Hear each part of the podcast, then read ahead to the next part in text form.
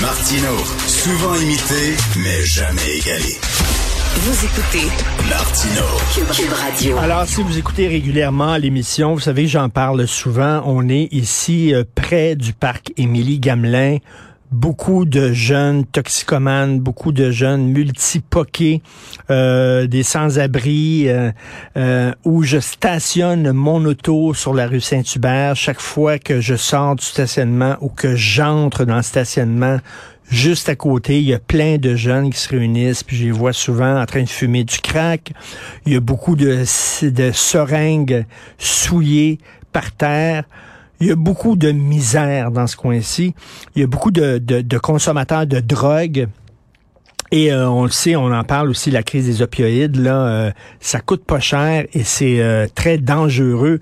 Nous allons en parler avec un, un travailleur de rue, c'est l'abbé Claude Paradis un abbé qui s'appelle Monsieur Paradis. Faut, faut le dire, c'est vraiment le gars porte son nom. Claude Paradis, les fondateurs de l'organisation Notre-Dame de la rue. Bonjour, Monsieur Paradis. Oui, bonjour, monsieur. Alors, c'est vous avez un nom vraiment euh, qui, qui, qui va très bien à votre à votre Oui, profession, hein? Et que oui. Euh, c'est quoi Notre-Dame de la rue, Monsieur Paradis? C'est un organisme que j'ai fondé pour euh, aider les gens qui sont dans la rue. Moi, je suis un ancien consommateur, un ancien itinérant qui a vécu dans la rue et là, je suis retourné dans la rue comme Mm. prêtre. Ça fait 34 ans que je fais un ministère dans la rue. Alors, j'arrive pas à me sortir de la rue. Je suis toujours dans la rue. Ça fait, ça fait des années que j'y suis.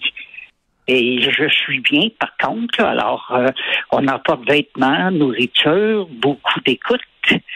En parlant du fentanyl, nous avons des trousses de naloxone, l'antidote au fentanyl, parce que beaucoup de cas, malheureusement, qui se produit, là, le, j'ai parlé au coroner, et avec la trousse de naloxone au Québec cette année, on a comme réanimé là, 480 personnes Ah oui. et au Québec, par jour, il y a 11,2 décès chez les jeunes causés par le fentanyl. 11,2 jeunes par jour. Épouvantable. Est-ce que ça C'est coûte incroyable. est-ce que ça Oui. coûte combien, ça, sur la rue, une dose de fentanyl? C'est c'est ridicule comme prix, c'est presque nid. Par contre, souvent, c'est mélangé avec la cocaïne. Alors, ils, euh, ils enlèvent de la cocaïne, ils mettent du fentanyl qui est fabriqué dans des laboratoires clandestins. Alors, pour les gangs de rue, ça leur coûte beaucoup moins cher parce que le fentanyl, c'est presque gratuit. Alors, ils coupent euh, la cocaïne avec ça et ça se vend vraiment pas cher. Dans la rue, on peut le vendre par- sur euh, en forme de comprimé, de timbre, mais c'est surtout en poudre que les utilisateurs le prennent. Et- C'est vendu sous divers noms là, dans la rue. Et vous dites que les opiacés synthétiques, là, justement fabriqués en laboratoire, c'est 100 fois plus fort que la morphine. Oui, et 50 plus 50 fois plus fort que l'héroïne. Alors, imaginez-vous, ça affecte tout de suite le système respiratoire là, dans le cerveau, ça s'attaque aux synapses et aux neurones, et tranquillement, ça ralentit le système respiratoire jusqu'à l'arrêt respiratoire complet. Alors, c'est pour ça que le naloxone, qui est un antidote sous forme de vaporisateur nasal, et dans chaque contenant, il y a deux doses. Et ça, c'est donné, les pharmacies le donnent, la trousse, c'est gratuit dans les pharmacies. Et c'est très facile d'utilisation, là, c'est un vaporisateur nasal. Mais euh, écoutez, il y a un homme là euh, qui est mort d'une surdose devant son fils de 9 ans, sa femme d'une surdose Ah, d'opioïdes. Euh, lui, c'était pas. euh, je veux dire, il, souffrait euh, de, de bon, il était trouble personnalité limite. C'était un, un problème de, de, de santé mentale.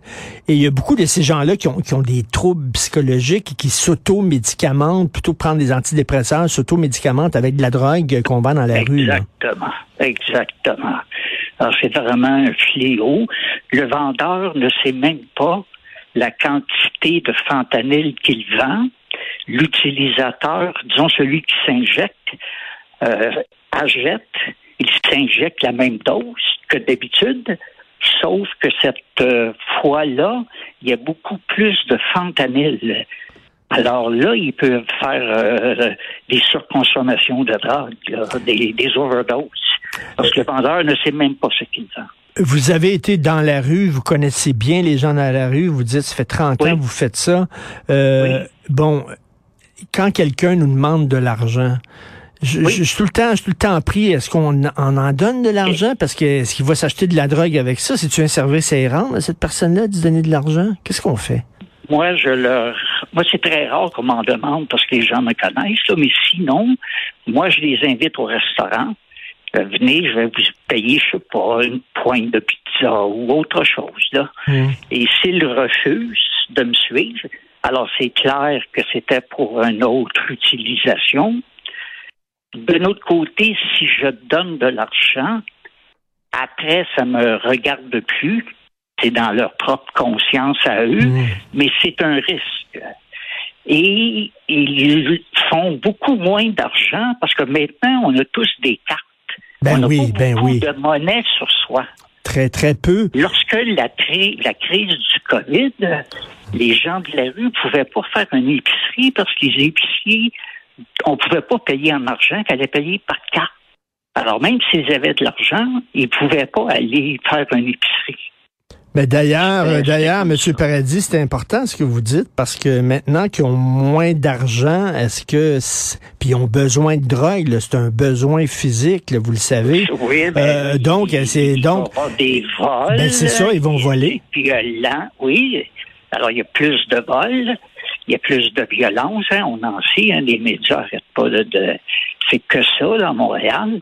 Mais oui, les, vols ont vraiment augmenté. Il y a des personnes qui ont peur de sortir même le jour, là, des personnes âgées qui ont peur.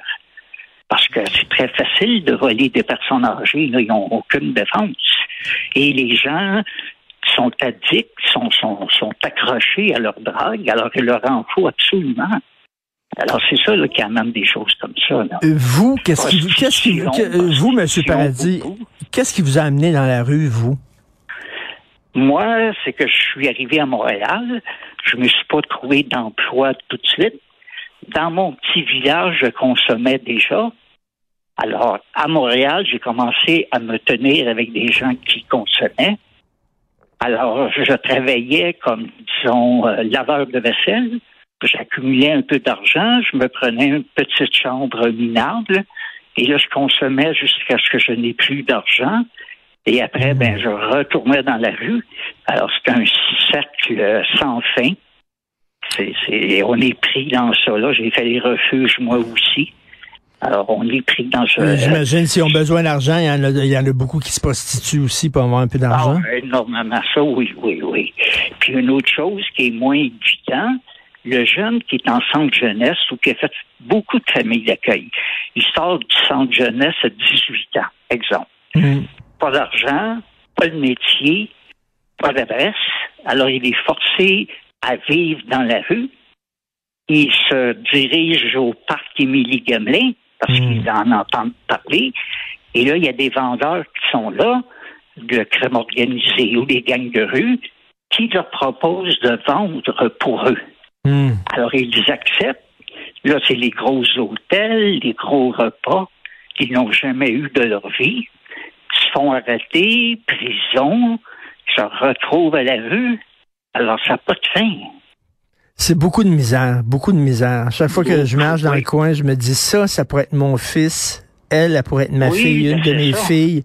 Et ça me, Oui. ça me fend le cœur de voir cette misère-là. Et je me souviens, parce que vous dites, c'est souvent des gens qui sont passés par des centres jeunesse, euh, vous mettez le doigt sur quelque chose parce que je me souviens du documentaire de Paul Arcan, Les voleurs d'enfance, euh, Oui, sur des enfants qui avaient été maltraités. Et il s'en va justement au parc Émilie Gamelin, euh, Paul, puis il rencontre, il y avait une douzaine de jeunes euh, euh, itinérants, là.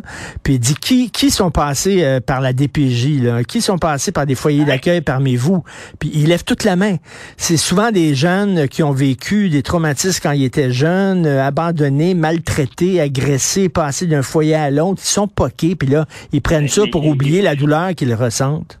Ben, huit gars sur dix, huit jeunes sur dix là, qui viennent me voir ont tous passé par là. Huit sur dix, facile. Alors, Hmm. qu'est-ce que vous voulez? Ils n'ont pas connu d'amour, ils n'ont pas été appréciés.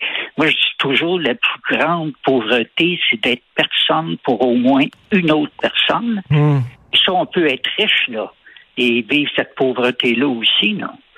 Alors, ils sont laissés seuls à leur compte. là. Ils sont. euh, alors, moi, je m'en suis fait un mandat de m'occuper. Euh, Ce que je trouve le plus difficile, euh, c'est de faire les funérailles de gens, Ah, des jeunes qui décèdent. Je fais une fois par année, je fais une cérémonie pour les gens décédés non réclamés. Des gens de la rue, personnes âgées dans des centres d'accueil, dans des résidences. Cette année, de- du mois de janvier en septembre, c'est pas beaucoup de mois, là. Alors, euh, juste Montréal, j'avais 175 personnes décédées non réclamées. Ben Alors, ça aussi, c'est quelque chose, ça. Ben voyons, non réclamé. si Ça veut dire qu'ils ont fais rien- personne dans la vie. Personne. Personne. Alors, si je fais rien, ils seront dans des fausses communes ou euh, Ben. alors je me dois de faire ça à chaque année, là.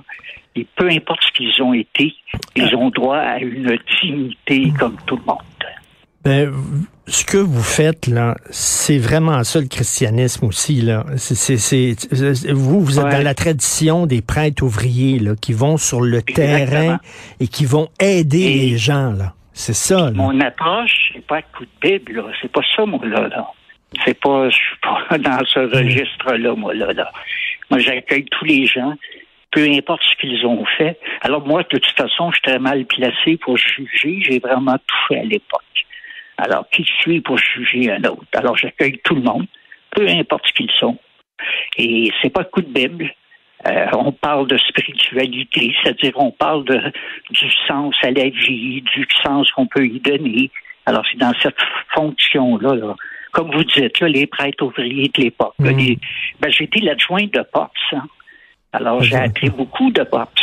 Ben, merci énormément pour le travail que vous faites. Euh, L'organisme Notre-Dame de la rue, euh, j'imagine que vous avez besoin de dons, bien sûr. Tous les organismes Ouais, comme ça, les dons sont bienvenus. Donc, Notre-Dame de la rue, Monsieur euh, Claude Paradis, abbé Claude Paradis, merci pour le travail que vous faites. Et c'est, mon Dieu, que c'est déchirant, euh, la- cette réalité-là. Il faut pas se fermer les yeux. Merci beaucoup.